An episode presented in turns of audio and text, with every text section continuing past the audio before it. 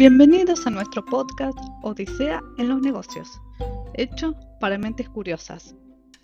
Hoy tenemos para presentarle a Martín Bunge, nuestro invitado especializado en procesos de facilitación a nivel individual y grupal, desarrollo organizacional y sustentabilidad.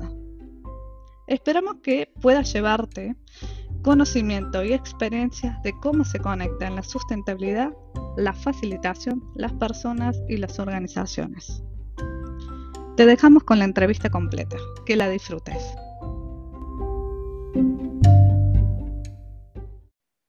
Hola Martín, ¿cómo estás? Buen día. Gracias por estar acá con nosotros. Hola Laura, gracias por la invitación. A vos, la verdad es un placer y es un tema bastante interesante el que vamos a conversar hoy. No es del todo bien conocido o se puede mal interpretar al día de hoy. Así que gracias de verdad por tu tiempo, por hacer esto. Y bueno, si te parece, yo creo que te vas a presentar vos mejor que yo, digamos. Yo te puedo hacer una breve introducción, pero me parece que vos sos el más capacitado para presentarte a ti mismo.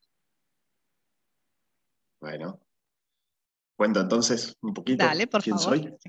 Em, o qué estoy haciendo ahora, quizás que eso ayuda un poco más. Em, eh, hoy em, dedico gran parte de mi tiempo a, diseñar y acompañar y facilitar procesos de aprendizaje eh, para, personas, grupos y organizaciones. Eh, y tal vez esto viene de un recorrido de haber, de haber pasado por diferentes instancias, eh, que quizás vamos a ir profundizando después, pero que, que tienen como el objetivo, y, ahí es donde a mí me gusta pensar en mi granito de arena, que estos procesos de aprendizaje ayuden a despertar eh, algunas fibras que nos, que nos pongan en, en dirección a, a, tomar decisiones y actuar con un poquito más de conciencia y, y teniendo en cuenta una complejidad un poco mayor que integre eh, la vida en la Tierra. Entonces, eh, un poco mis procesos buscan eh, mover un poco las estanterías, al mismo tiempo que cuidamos lo que tenemos, pensar un poco en el legado, en el futuro y, nuestra responsabilidad. Soy parte de dos organizaciones, principalmente dos organizaciones. Soy socio de Emprendi, es una consultora que tiene ya varios años trabajando en el área de la sustentabilidad, donde me desempeño principalmente a facilitando los procesos que tienen que ver con el liderazgo y también nos dedicamos ahí en la comunicación y la estrategia para la sustentabilidad y la regeneración.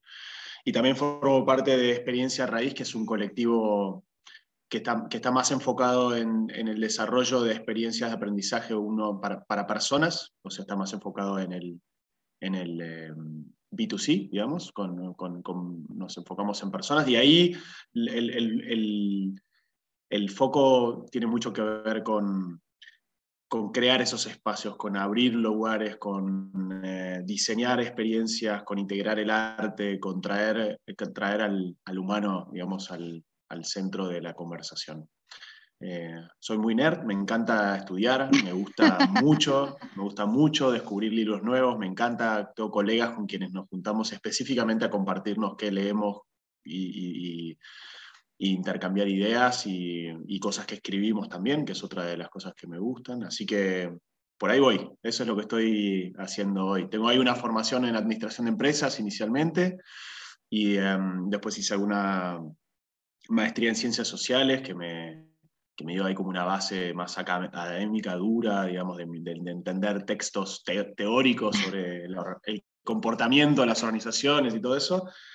Y, eh, y también hice una maestría en filosofía de la innovación social, que me trajo todo un costado mucho más, mucho más blando, mucho más... Eh, no blando por, por menos eh, empírico, sino blando en el sentido de más delicado para entender los fenómenos sociales y sobre todo cómo entrenar una mirada mucho más, eh, más fenomenológica para entender la vida dentro de las organizaciones. Así que ahí tengo como un combo mucho de, todo, mezcladito. sí, sí, sí, tal cual. Bastante interesante, digamos. Eh, esto te lo cuento como experiencia personal, digamos, off the record, así. Eh, yo me acuerdo que eh, cuando estaba en la secundaria tenía, la, por la orientación de la escuela, tenía la materia de filosofía y tenía la materia de antropología. Y yo me acuerdo, eh, creo que eran las primeras horas y la última hora del día y decía, ¿para qué tengo esto? ¿Para qué tengo esto? ¿Para qué tengo esto? ¿Para qué? Así me preguntaban.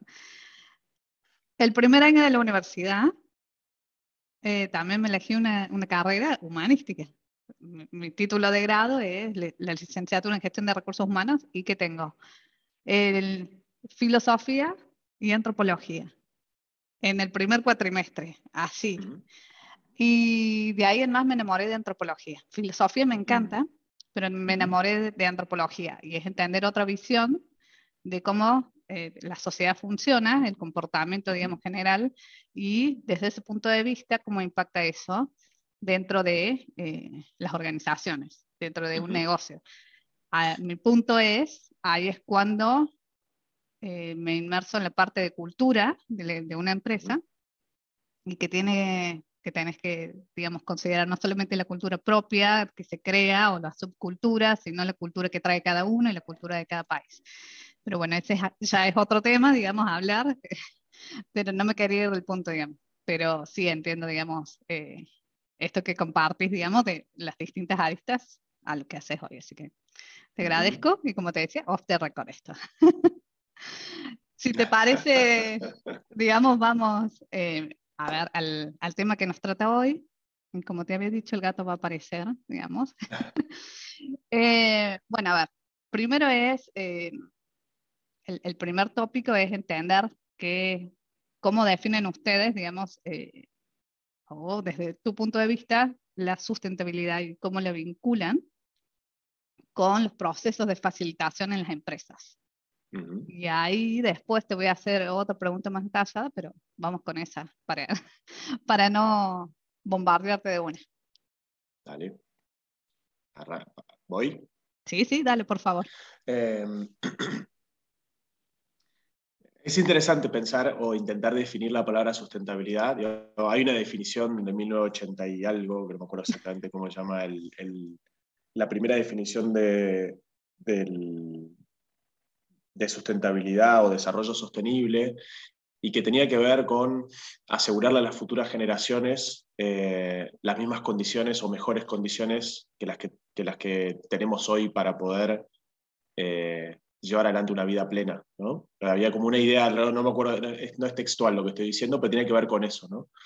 Y a, a, mí me gusta pensar o me gusta desafiar un poco la pregunta sobre qué entendemos por sustentabilidad, porque pareciera ser una cosa, ¿no? Pareciera ser como algo estático. Y yo creo que si uno mira hacia atrás en el tiempo, eh, lo que nosotros entendemos por sustentable evolucionó muy rápido en muy poco tiempo. Hace unos 10, 15 años atrás, y esto por nuestra práctica profesional en el ámbito, eh, se hablaba mucho de la, de la, de la responsabilidad social empresaria, se, habló, se hablaba mucho de la inversión social, eh, tenía una mirada, desde el, te estoy hablando ahora desde el mundo corporativo, una mirada muy puesta en, atender cierta necesidad que no necesariamente estaba atada a la actividad principal.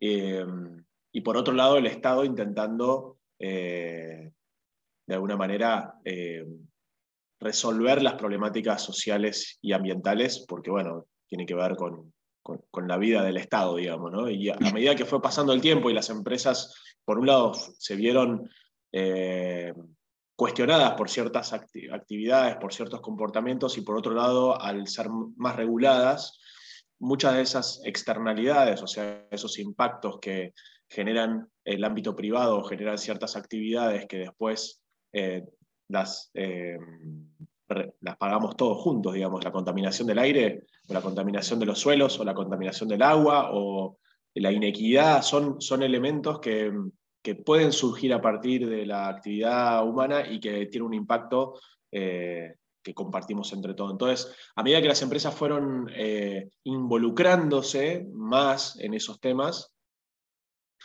las inversiones sociales, los proyectos de responsabilidad social empresaria empezaron a estar mucho más cerca. En vez de invertir en la escuelita, en una escuelita en la, en, a 5.000 kilómetros de donde nosotros estamos operando, empezamos a invertir cerca de nuestro barrio, al comedor del barrio, a la comuna, eh, a ayudar en una obra para no sé qué.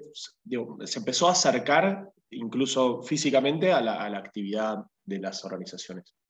Y algo que creo que fue un salto fue cuando, las, eh, cuando dentro de las empresas empezaron a entender que es necesario cambiar ciertas cosas. O sea, no solamente responder ante los impactos, sino a querer cambiar las cosas. Y ahí creo que empieza a aparecer un poco la idea de sostenibilidad o sustentabilidad, que para mí tiene que ver con eh, empatar lo que el, debe y el haber, empatar lo que genero con lo que con, el, daño negativo con el daño positivo, digamos, o con el impacto positivo, digamos. Entonces, hay algo en la sustentabilidad que creo, y esto de conocer muchos líderes de diferentes empresas, hay algo en el pensamiento de decir, bueno, con, con, el, con tal de yo eh, reponer algo de lo que hice, está resuelto la cuestión. Y la pregunta de fondo es por qué seguimos sosteniendo actividades que sabemos que tienen un impacto negativo. Porque esa es la pregunta para mí que define si estamos hablando de sustentabilidad o no. Si nos estamos cuestionando si esta actividad que sabemos que contamina, que impacta negativamente, que tiene un efecto negativo sobre la comunidad o sobre lo que sea, ¿por qué la seguimos sosteniendo? Y ahí es donde para mí se abre la oportunidad de realmente decir, bueno, yo creo que empezamos a hablar de sustentabilidad cuando esa conversación llega a la mesa donde se debate el modelo de negocio de una empresa. No solamente sus prácticas, eh, si tienen una buena, un buen tratamiento de fluentes, si hace una buena política de contratación, si tienen buenas escalas salariales, si no hay una brecha salarial demasiado grande. Son todos elementos que nos hablan de cómo gestiona ciertas cosas. Ahora, que tengamos una conversación genuina en, en la mesa chica del negocio sobre cuán bien le está haciendo este negocio al mundo, ahí es donde entramos a hablar de sustentabilidad. Entonces, no sé si la puedo definir, pero yo sí te puedo decir que hay ciertos contextos en donde claramente estamos hablando de sustentabilidad y ciertos contextos donde claramente está hablando de greenwashing o de intentar eh, pintar de verde, pero, pero, que no sea realmente así. Me extiendo un poquito, pero solamente para, para, para traer la idea de que es un concepto que se mueve, es una idea que se mueve. Lo que era sustentable hace 10 años, hoy ya es inadmisible. Lo que era sostenible hace 3 años, hoy es, eh, como se da por hecho que lo haces. Eh, y por eso también aparecen nuevas corrientes o nuevas ideas sobre las cuales se está trabajando, como la regeneración, que de alguna manera expande un poco la idea de la sustentabilidad hacia el terreno en donde hablamos de que tenemos que crear modelos de negocio y patrones de comportamiento que regeneren los ecosistemas que han sido dañados. En vez de tener modelos degenerativos, tener modelos que sean regenerativos y que, y que ayuden a expandir las brechas nuevamente de eh, ciertos ecosistemas que han sido degradados, de grandes ciclos que están, el ciclo del agua, el ciclo del nitrógeno, que están siendo amenazados por la actividad humana, Em, en donde realmente estamos debatiendo si nuestra, nuestro negocio contribuye o no a un mundo que, que creemos necesario en este momento. Bien, está interesante la pregunta que haces, ¿desde dónde? O sea, ¿cuál es la pregunta que realmente importa para hablar de, de sustentabilidad? Y esa pregunta me dispara a mí otra cosa, eh, otra, otra pregunta en realidad, pero creo que eh, capaz que más adelante hablamos de eso, es em, el tipo de empresas, digamos, también. Entonces, la, voy a dejar para ese momento, digamos. Y em, la otra pregunta es cómo eh, se vincula, esto cuando se pone sobre la mesa chica, sobre la mesa grande, digamos, la sustentabilidad con los procesos de aprendizaje. Ahí vos decías, mm. digamos, eh, en un momento, digamos, que eh, de la cantidad de líderes que has eh, trabajado con, trabajado con, es que en un momento hacen ese clic o se le ayuda a hacer ese clic de esto que estoy haciendo está mm, impactando de manera positiva o de manera negativa. Entonces, ¿cómo vinculas eso, esa parte, con los procesos de aprendizaje? con los procesos de facilitación, digamos, a mm. nivel liderazgo. Y después te lo desgloso mm. para nivel equipo e individual, que creo que lo más importante en este caso es liderazgo e individual.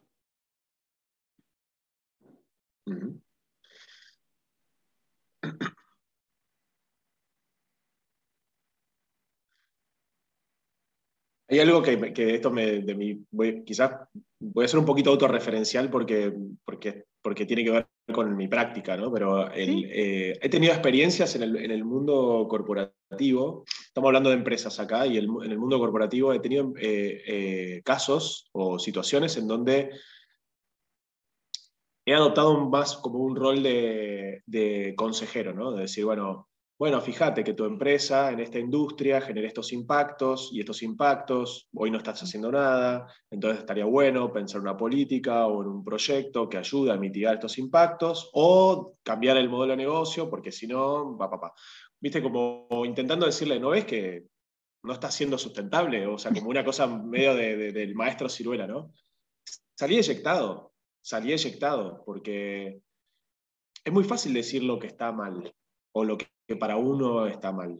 Ahora una empresa que tiene 50 años, que segunda generación, que tiene, estamos hablando en Argentina también, no sé si los oyentes son de otros países también, pero en Argentina tenemos un mundo de empresas pyme, familiares, que es el principal, uno de los principales aportantes al PBI en Argentina, digamos, estamos hablando, y de, de creación de puestos de trabajo, con lo cual eh, no es menor pensar en empresas que en donde hay, un, hay una familia muy cercana o dueños muy cercanos a la operación, en donde las decisiones que se toman se toman con mucha carga emocional. Entonces, venir a hablar de que nosotros estamos haciendo algo que está mal o que puede estar haciendo un daño, es algo muy sensible de llevar adelante. Entonces, ¿cómo creamos las condiciones para un ambiente de aprendizaje en donde esa conversación se pueda dar? Porque el hecho de que, de que yo tenga indicadores de que ese impacto se está dando, no quiere decir de que la otra persona lo apropie y diga, ah, es verdad, vamos a hacer algo diferente. O sea, hay un proceso que se tiene que dar en la persona y en ese equipo de trabajo para decir, estamos listos para dar un paso en esta dirección y pensar en hacer algo con eso. Y para mí tiene, tiene algo muy previo que tiene que ver, algo, algo, una condición previa que tiene que estar, que, tiene que, ser, que para mí tiene que ver con la apertura que tiene ese grupo y esas personas a ver la realidad tal cual es. Entonces, em, la facilitación, vos lo nombrabas, ese, ese arte de crear una conversación en donde se pueda profundizar sobre ciertos temas, que tenga un diseño, que tenga un acompañamiento para que, para que la conversación misma vaya llevando a ese grupo a un compromiso mayor por lo que se está conversando, para mí, ese es mi, eh, eso es lo que yo creo que, que, habilita, digamos. Ahora, no siempre se da. Te voy a contar un caso breve, no, voy a, no puedo dar nombres, no voy a dar muchos detalles, pero te voy a contar un caso breve que me parece que ilustra. Estábamos trabajando con una empresa que nos contrató para hablar un poco sobre el propósito de la empresa, sobre el impacto de la empresa, eh, sobre eh, los negocios actuales, los negocios futuros. Es una empresa de tercera o cuarta generación, no me acuerdo, y, habíamos convocado como la familia, ¿no? Todo, la familia empleada, no solamente los que trabajaban dentro y los que trabajaban fuera. Y en toda esa conversación hablamos de un montón de cosas, de dónde se sentían, dónde sentían las injusticias del mundo, dónde veían, nada, un, trabajo de sensibilización, ¿no? Y en un momento una persona que no era parte de la familia o no es parte de la familia, eh, hizo un comentario como diciendo, toda esta conversación está muy buena, pero nosotros tenemos un producto que, no le hace bien a las personas. Entonces veo mucha incoherencia entre lo que nosotros decimos que queremos hacer y este producto que nosotros vendemos y que nos va bien, es rentable. Entonces, ¿qué hacemos con todo esto? Y eh, se generó un silencio, obviamente, ¿no? esos momentos en donde no corre una mosca y yo como tenía la, tenía la responsabilidad de cuidar esa conversación, muchos me miraban a mí como diciendo, bueno, ¿qué, qué haces con esto? A ver, ¿qué vas a responder? Y yo me, y yo me quedé en silencio y sostuve ese silencio. Muy incómodo, a muchas personas les incomoda mucho el silencio, pero de ese silencio emergió una aprobación por parte de la familia que estaba en el liderazgo, digamos, eh, diciendo, acá estamos para cuestionar estas cosas. Entonces, la conversación tomó otro nivel, porque nos permitimos cuestionar cosas que hacemos cuando las ponemos a la luz de nuestros valores. Y eso es algo muy profundo, para cualquier proceso de cambio organizacional, para cualquier proceso de visionar, cuando en la misma conversación nosotros integramos la dimensión de nuestros valores, familiares o valores em, morales al centro de la conversación, las decisiones son obvias, son obvias, porque claramente no queremos un producto que dañe a las personas. La decisión de desinversión de esa familia o de esa empresa fue inmediata, no hubo que hacer ningún plan.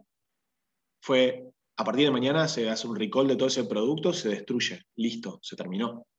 La, la desinversión de eso tuvo un costo alto. Y si yo hubiese entrado, y eso fue algo que yo pregunté después a la familia, si yo hubiese entrado con la idea de, eh, pero ustedes acá están, eh, tienen un producto, hubiese entrado con la misma postura que lo que canté anteriormente, me hubiesen dicho, está perfecto, dame, un, dame, dame una facturación de X millones de pesos, que es la que nosotros generamos con esto, yo lo doy de baja, no tengo ningún problema. Si voy por el lado del negocio o si voy por el lado del impacto, no funciona. Esto funciona cuando las personas se involucran cuando me, y cuando siento que hay algo de lo que estoy viendo que me toca en lo personal, que toca mis valores, que toca mi futuro deseado, toca el mundo que yo quiero ver. Y ahí es donde empezamos a hablar de verdad de sustentabilidad y donde la facilitación cumple un rol muy importante, porque se pueden crear espacios, se pueden promover las conversaciones, pero no siempre se dan. Depende de las personas que participan, depende de cuán abiertos están a tener una conversación genuina y valiente sobre el impacto, sobre sus decisiones, sobre su rol. Eh, y donde yo creo que en la medida de que, ahora sigo hablando de empresas, cuando en ese nivel podemos generar ese tipo de conversaciones, después es mucho más fácil trabajar con otros niveles. Eh, cuando hablamos de empresas privadas que no, tienen, no son de capital abierto, o sea, donde podemos conocer a todos sus accionistas y los podemos tener a todos en una misma sala y hablar de estos temas, la capacidad de impactar sobre las decisiones del negocio se vuelven, se vuelven eh, atractivas en el corto plazo porque es posible tomar decisiones rápidas y efectivas y duraderas en el tiempo porque se genera una sensación de, participación y de, como de, pertenencia que le da cierta sensación también de legado. Creo que ahí hay una clave del trabajo para hablar de sustentabilidad en las empresas, de cómo generamos en esos ambientes las conversaciones necesarias para, para hablar de los temas. Bien. Ahí, entonces, a ver, porque lo que... Ah, voy a hacer primero una pregunta, digamos, y después voy a ir a la otra, digamos, que, me interesa que está vinculada con esto, bien directo con lo que estás diciendo. Em, mencionas mucho el tema de em, los valores, digamos, también, los valores de cada uno y este legado de qué es lo que ve, digamos, la persona. Y acá es indistinto, la pregunta es indistinto si es en el ámbito corporativo o en, el ámbito público o em, el, tercer sector, digamos, que sería. ¿Cómo es, digamos, eh, cómo hacen la conexión entre el, el, foco este en la persona, digamos, que la persona está en el centro de todo, con el resto, es decir, con este proceso de aprendizaje, con este proceso de facilitación y con la sustentabilidad, con esas tres aristas. ¿Cómo logran llegar a eso, digamos? Sosteniéndolo siempre eh, como centro de todo. Mm. Em, eh, ahí yo quizás me tengo que empezar a poner un poquito más técnico, más metodológico, y tiene que ver con, la forma como yo trabajo o el abordaje desde donde yo estoy trabajando más eh, activamente hoy, que tiene que ver con la práctica social, o sea, la facilitación desde la práctica social reflexiva y, lo que yo ya, lo que, de, lo que llamamos el activismo delicado, digamos, y que tiene que ver con, con poner al frente eh, la observación. Y ahí voy a detenerme un segundito porque, porque necesito, necesito explicarlo para que no quede en un lugar simplemente porque mal entendemos la observación, o creo que mal entendemos eh, la observación, solamente como ese acto de vi cosas y ya está. Digo, hay algo, hay algo, así, vi, vi, un panel, o sea, vi un balance scorecard, vi un tablero de comando y ya está, con eso yo ya observé. La observación es algo donde participamos profundamente, o sea, nuestra mirada, nuestra manera de ver las cosas, y eso para quienes trabajamos en el ámbito de las organizaciones es muy relevante, o sea, una misma situación vista, una misma situación en la misma empresa, vista por un, equipo de gerentes, por ejemplo, o en, una en cualquier tipo de organizaciones, vista por un grupo de personas, y le doy el micrófono a cada una de las personas, van a relatar una historia diferente, porque cada persona es diferente, porque cada persona lo ve desde su rol, desde su historia, desde sus dolores y desde sus emociones, muy diferente. Entonces, cuando yo hablo de observación y de, poner al frente la observación es, ¿cómo podemos entrenar una forma de observar juntos una situación, que es la que nos aqueja, puede ser la sustentabilidad, puede ser el impacto en la estrategia de la organización, el presupuesto, lo que sea, un conflicto. ¿Cómo podemos poner esa situación, ese fenómeno, a la luz de nuestra observación colectiva, teniendo en cuenta la, teniendo en cuenta la, la cualidad de la observación de cada persona que forma parte y al mismo tiempo prestar atención a nuestra forma de observación? O sea, tener en cuenta la parte y el todo simultáneamente. ¿Cómo podemos integrar una mirada particular y al mismo tiempo prestar atención a cuál es nuestra mirada como grupo sobre esta situación.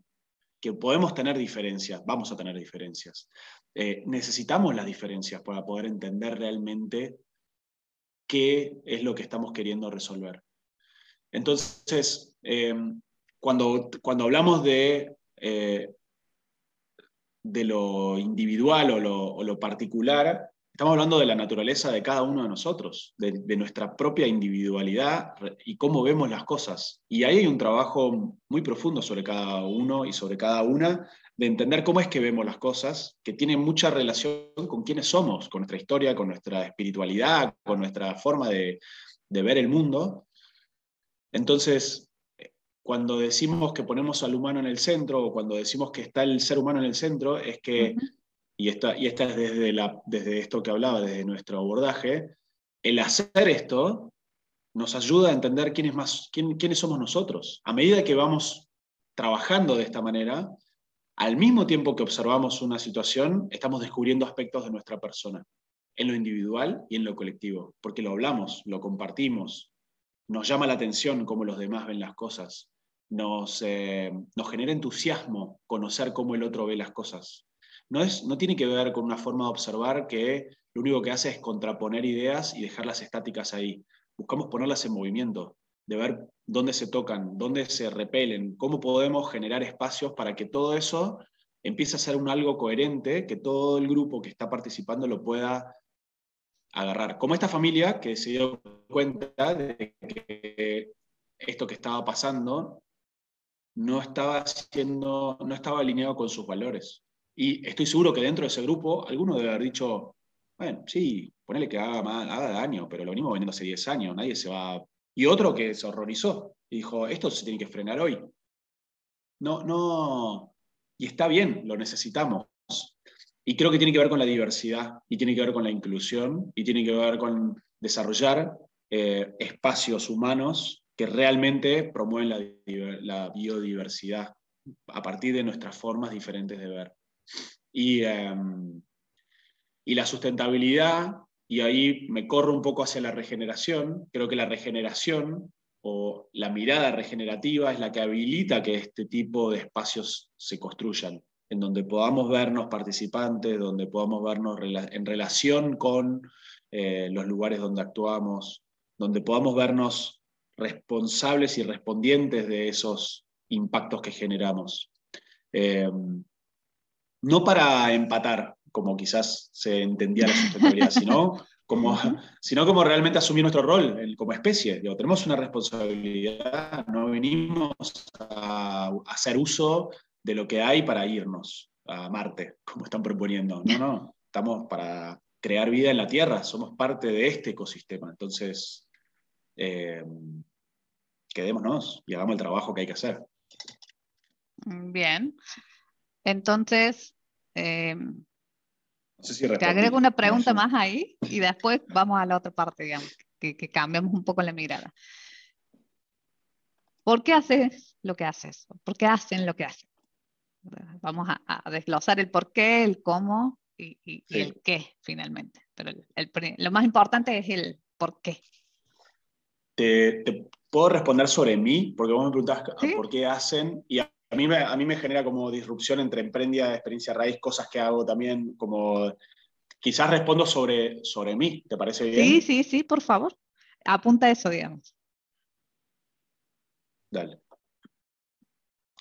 Entonces, ¿podemos repetir?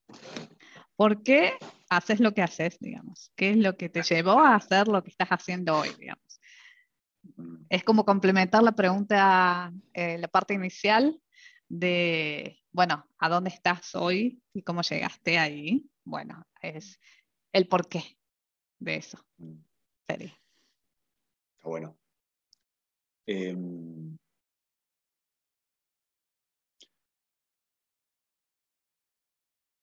Yo creo que estoy entusiasmado con lo que hago y, cada día quiero hacer más lo que hago porque, porque creo que al mundo le hace falta. Creo que es mi granito de arena. Eh, el mundo de las organizaciones, el mundo de los espacios de trabajo, de codiseño y de colaboración, eh, necesitan eh, desde mi óptica, necesitan eh, cierta rehumanización, cierto reencuentro con algunas cosas que son básicas y humanas y que no van a poder ser reemplazadas por la tecnología. Eh, y hemos, hemos, en estos últimos años, hemos, hemos aprendido muchas cosas muy valiosas con la tecnología. Esto que estamos haciendo es posible gracias a que existen esas, esas tecnologías. Ahora, yo creo que hay ciertas facultades y ciertas capacidades que el ser humano, a medida que está pasando el tiempo y a medida de que se va poniendo más cómodo y se están resolviendo muchas más cosas eh, gracias a la tecnología, eh, se están atrofiando. Eh, nuestra capacidad de, de, sostener una conversación realmente compleja y nutritiva a la vez que va en vías de querer atender algo realmente trascendente, eso es algo que, lo tenemos que sostener, porque creo, y esta es mi visión de, estamos queriendo resolver las cosas cada vez más rápido, estamos necesitando soluciones cada vez más rápidas. Y hay ciertas cosas que no van a ser resueltas de manera rápida. El cambio en una organización, eh, el eh, resolver un tema profundo de identidad de un equipo, de una comunidad, no se resuelve rápido, no se va a resolver rápido. Eh, y para eso hace falta conversaciones valientes y hacen falta espacios y hace falta que las personas quieran meterse de cabeza en eso. Y, mi percepción es que eso está siendo cada vez más necesario y de hecho hay pedidos de cada vez más, necesito frenar, quiero tener una perspectiva. Le me ayudas a, poder entender mejor con mi equipo qué está pasando acá. Em, necesito poner un norte para poder entender hacia dónde vamos. Todas esas preguntas, las, eh, la inteligencia artificial, eh, los algoritmos no lo van a poder resolver por nosotros. Son preguntas del ser humano. Entonces, en cuanto seamos em, sostenes de las conversaciones humanas dentro del ámbito organizacional, eh, creo que vamos a estar haciendo un trabajo de sostenerlo, si no, se digitaliza y se pierde. Eh, y ese trabajo lo quiero hacer. Quiero ser parte de sostener eh, la humanidad dentro de las organizaciones. Bien, responde bastante bien la pregunta. Perdón si me voy un poco por las ramas, pero, no, no, me no. abrís ahí como un... Sí, sí, sí, está bien, digamos, es, es más amplio, digamos entiendo. Pero eh, gracias, digamos, por, por esa respuesta. Eh, ahí mi, mi, otra pregunta se vincula con todo lo que venís diciendo y, que, y contando cómo, eh, qué hace, digamos, que estos, que la sustentabilidad, o si es que pasa, digamos, en el ámbito empresarial, si vamos a, a a ese lado, digamos, es cómo impacta o qué es lo que hace único, qué es lo que complementa, digamos, una estrategia de sustentabilidad, que entiendo que también es un proceso de transformación dentro de la organización, a nivel, digamos, empresas privadas, a nivel de empresas públicas y a nivel de ONGs. Y lo, lo, complemento después con otra. ¿qué, qué, diferencia hay? No sé si qué diferencia. Eh, Mm. sino es cómo impacta, digamos, o, o vamos a ir, digamos, desde el punto de vista de, eh, de los casos, digamos, de, de- de- Sí. de tu experiencia. ¿Cómo Sí. es eh, ese impacto o cómo se mide el impacto? No cómo se mide, cómo es el impacto que, que se produce cuando se, la sustentabilidad forma parte de la estrategia del negocio en e- y se produce ese proceso de Ujú. transformación en un ámbito privado, en un ámbito Sí. público y Sí. En una ONG. Así sería la pregunta. Ahí va. Eh, uh. Em,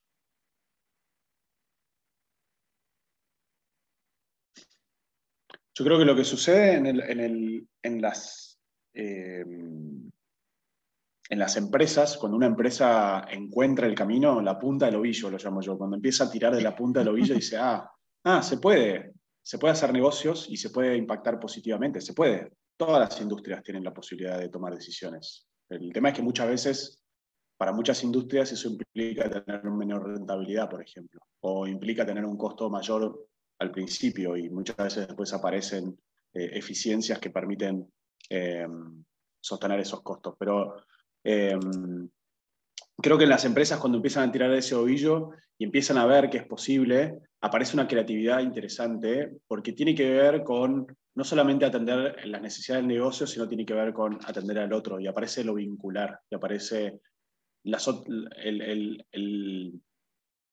afuera y, y, el ser humano es un, es un, es un bicho que se interesa por los demás por naturaleza.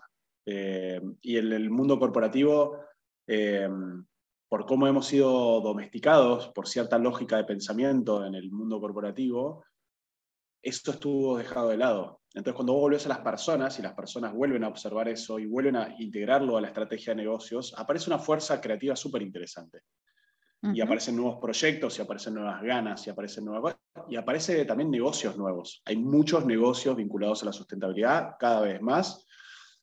Empresas que logran cambiar su modelo de negocio y se vuelven mucho más rentables, mucho más eh, interesantes desde el punto de vista del capital, eh, y además impactan positivamente. Entonces, eh, es interesante. ¿Puedo contar un pequeño caso? ¿Otro? Sí, sí, sí. La, la idea es que, que cuentes esos también casos de éxitos y de fracasos también. En el, en el- en el mundo de las empresas, cuando se da esto de que eh, tal vez no con una mirada muy puesta en la sustentabilidad, empiezan a aparecer conversaciones que empiezan a modificar esa forma de ver la sustentabilidad, no como algo muy lejano, sino como algo muy posible, cercano a lo que hacemos, cómo lo hacemos.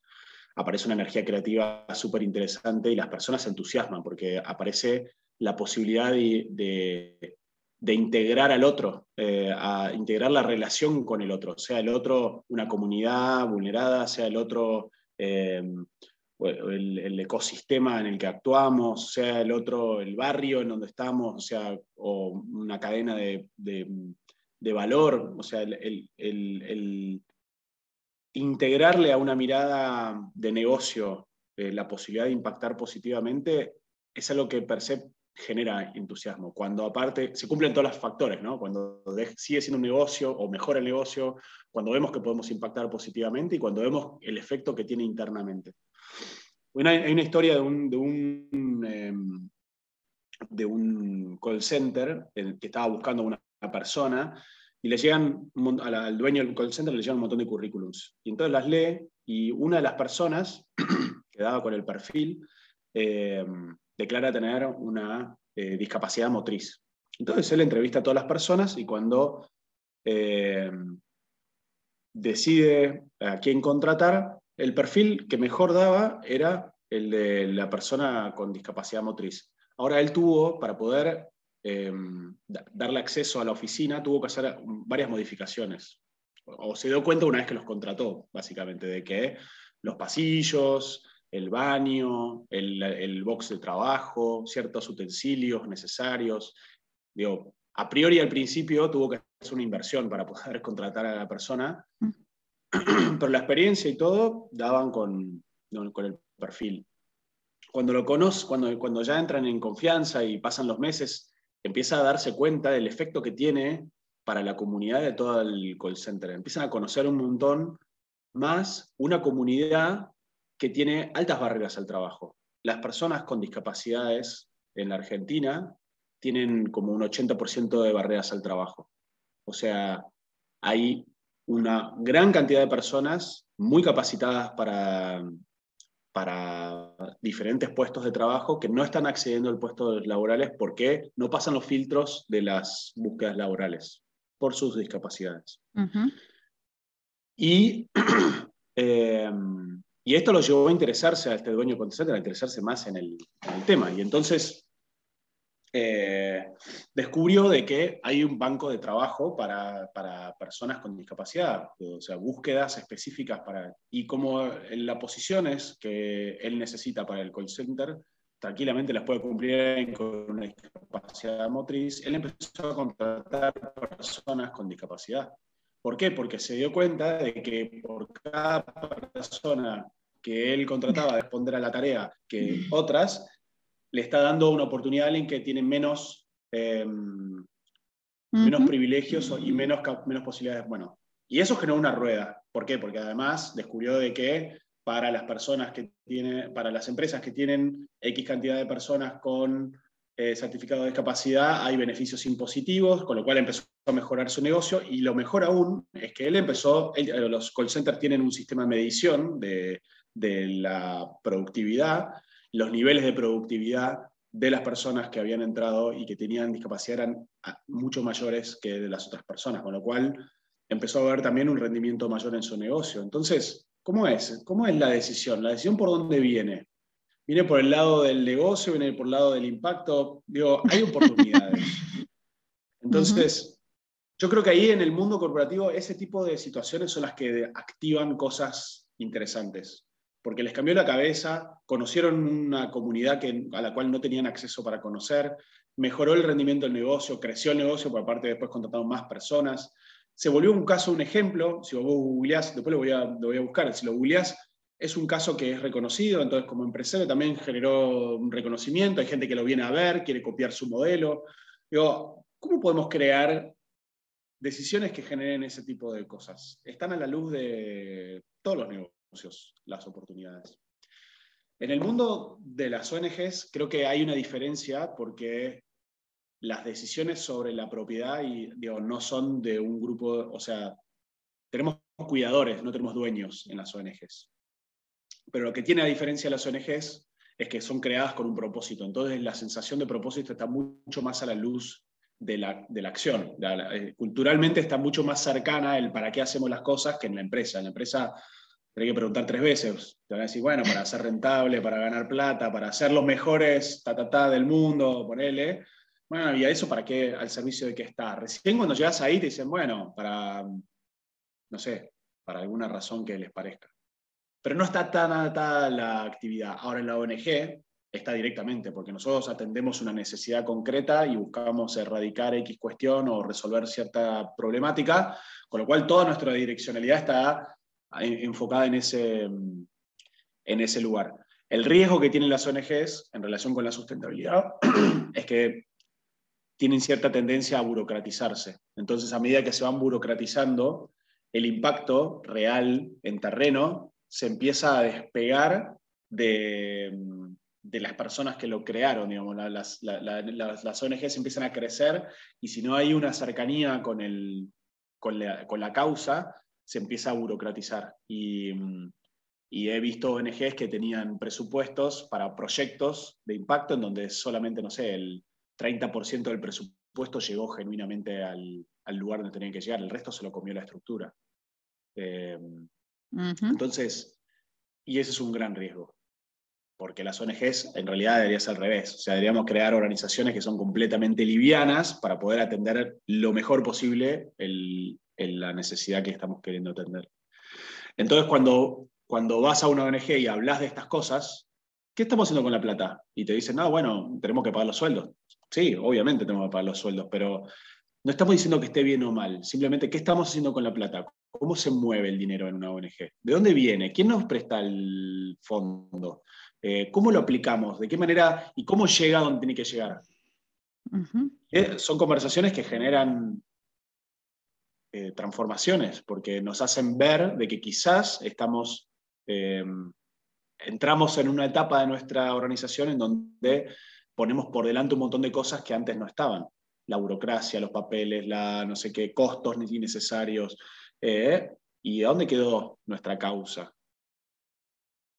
¿Dónde está la sustentabilidad de, nuestro, de nuestra causa? Si nos seguimos comiendo el 70% del presupuesto en costos y no en el impacto, no va a ser, esto no va, nuestros indicadores de impacto van a empezar a caer, la gente que nos da plata va a decir, bueno, pero al final ustedes lo único que quieren es pagarse los sueldos, listo. Es la misma conversación eh, valiente, solo que con un ingrediente diferente. Eh, y en el ámbito público, en el mundo de, las, de, las, de los ministerios y los, los, espacios de actuación y de articulación pública, mí, mi experiencia es que lo que, lo que, tiene, lo que tiene culturalmente ese, ese terreno para el trabajo es que hay mucho entusiasmo por hacer, eh, pero hay, hay eh, procesos decisorios que a veces hacen que los procesos sean de, mucho tiempo de ejecución. Entonces, eh, está la posibilidad también de pensar, eh, a mí me gusta trabajar mucho con, gobiernos y eh, con, organismos públicos porque, porque cuando empezás a encontrar a las personas, no tanto los roles, los títulos, las tarjetas, todo, todo, uno pasa todo ese proceso y en conecta con las personas, hay muchas personas muy, muy valiosas queriendo hacer cosas muy, muy buenas Y, cuando uno le acerca eh, alguna empresa o alguna organización, alguna consultora y alguna ONG y se crea como un ecosistema que tenga todas las partes, em, tiene muchas posibilidades, aparecen muchas posibilidades de catalizar cosas interesantes.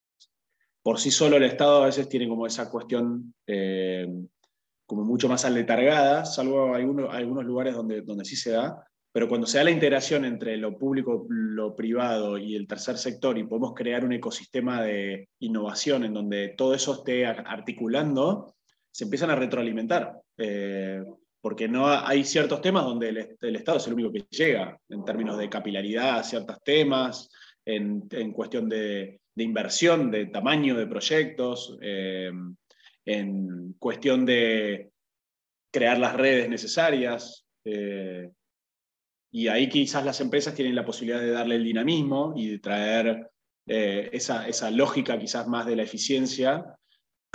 y las ONG muchas veces tienen la cercanía con la causa. Entonces creo que ahí hay, hay una oportunidad eh, cuando uno habla, intenta activar proyectos que tienen que ver con el impacto, de cómo crear ecosistemas eh, que no vayan solamente por un camino, sino que integren miradas y necesidades diferentes.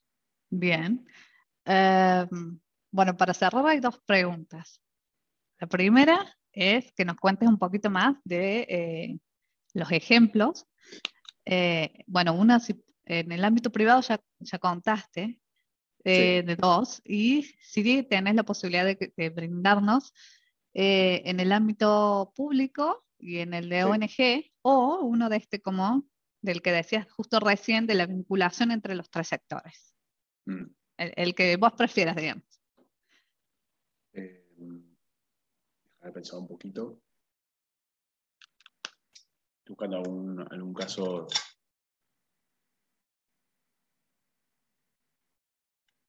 eh,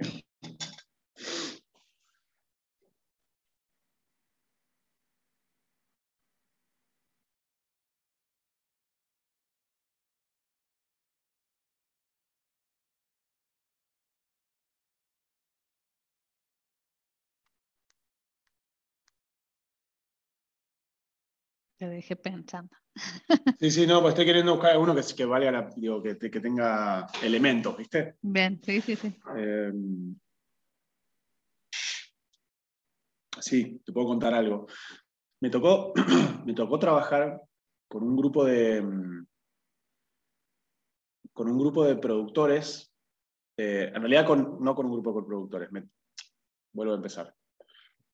Me, me, tocó trabajar con un consorcio de riego. Un consorcio de riego es un, es un espacio de participación eh, de un grupo de, productores, agricultores y ganaderos, para el uso de un recurso hídrico conjunto.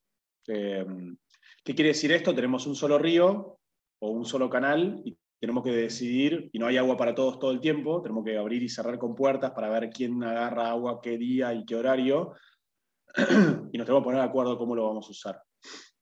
Entonces, y es un espacio en donde interviene un organismo público, que es el, que regula el, recurso hídrico, o sea, ese río, y por otro lado están los productores, que son los que necesitan ese recurso hídrico. Y que, y que de alguna manera, si, si no producen, eh, el estado, ese municipio no recibe dinero eh, y que es su principal fuente de ingreso, con lo cual hay, una, hay un, un entramado muy, muy profundo entre las decisiones vinculadas al uso del agua, a la capacidad productiva de los, de los productores y al, al, sostén de una comunidad, digamos, y a la inversión en esa comunidad. Y, y es muy interesante ver porque los mismos consorciantes, o sea, los que son productores, muchos son delegados y cumplen un rol de representatividad en un organismo que es, es, mixto, digamos, tiene representación de lo, de lo privado, pero es un, es un, organismo público, digamos. Y es muy interesante ver cuando, esa, cuando ese solapamiento se da, porque mm, por un lado está el, bueno, nosotros tenemos que tomar las decisiones, y por el otro lado está el, las necesidades que, que tiene, creo que son 300.000 hectáreas de, de, producción. Entonces, eh, el ponerse en el zapato del otro a veces tiene algo muy interesante, ¿no? Porque los productores muchas veces eh, cuestionan, cuestionando el Estado, diciendo, bueno, no nos dan el agua, no, lo arreglan bien, no gestionan bien, no, eh, toman buenas decisiones, son lentos para... Ahora, cuando les toca sentarse en ese lugar, como productores y hacer ese trabajo, que es lo que hacen en ese, en ese consorcio de riego, cambia la dinámica, porque bueno, no es tan fácil tomar una decisión y eh, no es tan fácil decidir para 3.000 productores. No es tan fácil priorizar cuando el recurso es escaso. Entonces, es súper interesante ver cuando, cuando ese, esa mirada generalmente sesgada, digamos, del, del, del empresario la empresaria que considera ciertos elementos del Estado, ciertos elementos de la burocracia o ciertos elementos de la gestión como algo ineficiente, cuando tiene que ocupar ese lugar para cuidar exactamente lo que necesita. Es súper interesante eso. Y fue, fue increíble, porque claro, cuando escuchaba las conversaciones, enseguida se ponía en el rol de acá decidimos nosotros y esto, y, y cuando se sentaban en el otro lugar era, era, bueno, pero es lo que nosotros necesitamos y que, mm, cómo hacemos que esto funcione y, y todo este tipo de cosas. Eh, y creo que eso a mí me dio la pauta de, de, de, de lo importante que es eh, que se creen esos lugares, volviendo un poco a la observación, ¿no? de, crear esos espacios donde es posible escucharnos y escuchar realmente cómo veo yo las cosas desde dónde las estoy viendo y qué es lo que necesito. Eh, y no estamos tan acostumbrados a hablar de eso, estamos más acostumbrados a reclamar y decir, para mí es así y vos no tenés razón y bueno, y, digamos, todo lo, que genera eh, eso. Eh, sí. Estoy empezando a tener de vuelta problemas de...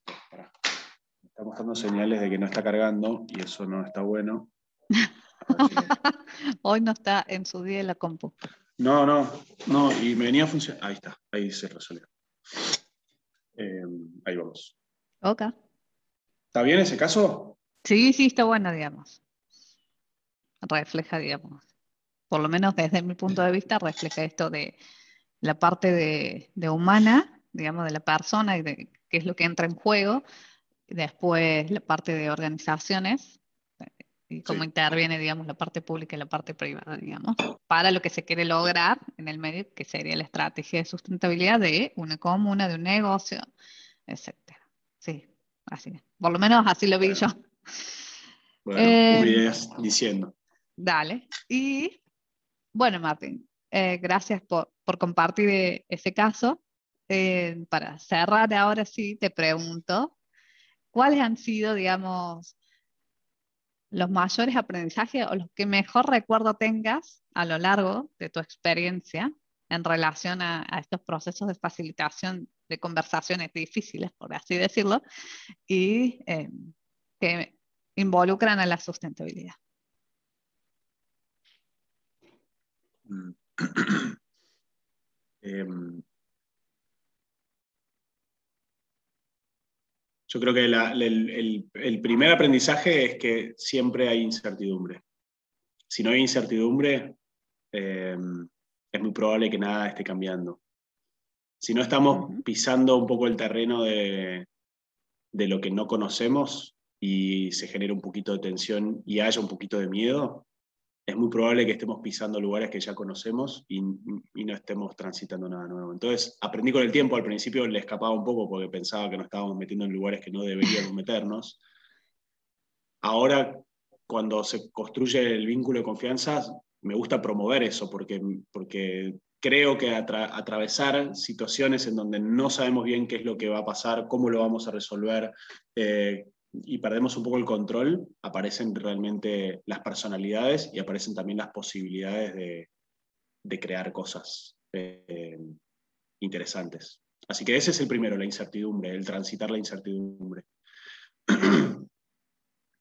Em, otro aprendizaje es que, es que aprender no se, no se agota, el aprender no se agota, entonces em, hay que seguir estudiando hay que seguir investigando, conociendo personas, escuchando podcasts, eh, juntarse con personas a debatir sobre temas, leer libros, subrayarlos, eh, dar clases y, mm. y, escucharse uno mismo hablando de las cosas que cree y también aquellas, aquellas cosas que no cree, pero, pero que las contrasta con las que cree. Tenemos que crear nuestro propio eh, marco conceptual desde el cual nos paramos para hablar. Y eso es muy importante para, estos tiempos, eh, donde pareciera ser que todo da lo mismo, ¿viste? Todo es relativo. No, no, no es todo relativo. o sea, eh, no, eh, las cosas no dan, no da lo mismo como las hacemos. Entonces, em, ¿desde dónde te parás? ¿Cuánto sabes de tus zonas grises? bueno, todo eso es un proceso. Entonces, el aprendizaje que no termina, para mí ese es el, segundo. Eh, y después para mí, me aparece, siendo padre de dos pequeños, me aparece también como algo que, es inevitable, que es que hay algo de todo esto que tiene que ver con ellos y tiene que ver con, con, el, con el mundo que dejamos y con los niños que dejamos en el mundo. Eh, y que quizás suene a, que, bueno, no tenemos mucho en realidad para hacer, pero en nuestra casa, en nuestros metritos cuadrados, en donde todos los días nos escuchan, nos ven, eh, nos ven como ejemplos, eh, ahí no hay nadie imponiéndonos nada, somos nosotros eh, y nosotras haciendo el trabajo de, de ser ejemplos. Y creo que, creo que esa es la primera escuela, o sea, después están todos los otros lugares. Y ahí, ahí yo veo una responsabilidad muy grande eh, de un trabajo para hacer. y, que aprendo todos los días, porque me muestran mis propias incoherencias. Eh, en mis formas, en, en, lo que digo, en cómo pongo límites, en todo, todo eso es, un gran, es una gran escuela. Así que creo que está bueno prestarle mucha, mucha atención a, a, la primera escuela acá en casa. Sí, definitivamente suena mucho, resuena mucho conmigo la tercera, así que sí. bueno, mm, yo creo que ya estamos, digamos, ha sido más que interesante, digamos, y justamente está este proceso de aprendizaje y ser curioso a ver qué es lo que, eh, qué es lo que significa esto, qué es, cómo impacta eh, en el día a día, digamos, y entender desde otro punto de vista eh,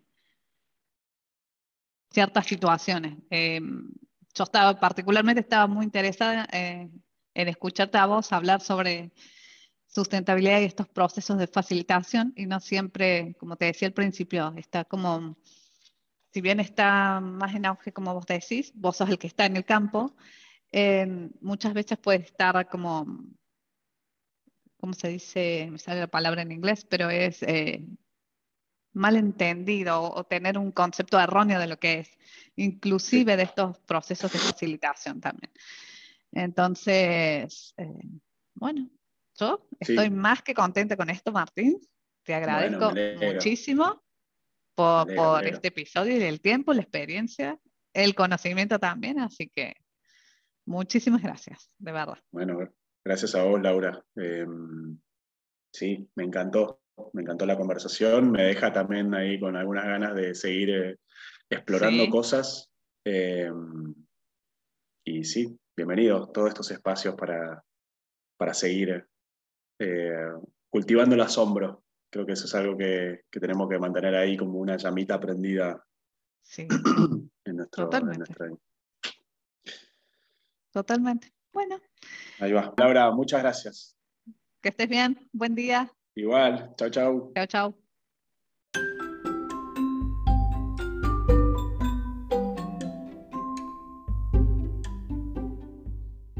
Gracias a todos nuestros oyentes y a cada invitado que se suma a este podcast.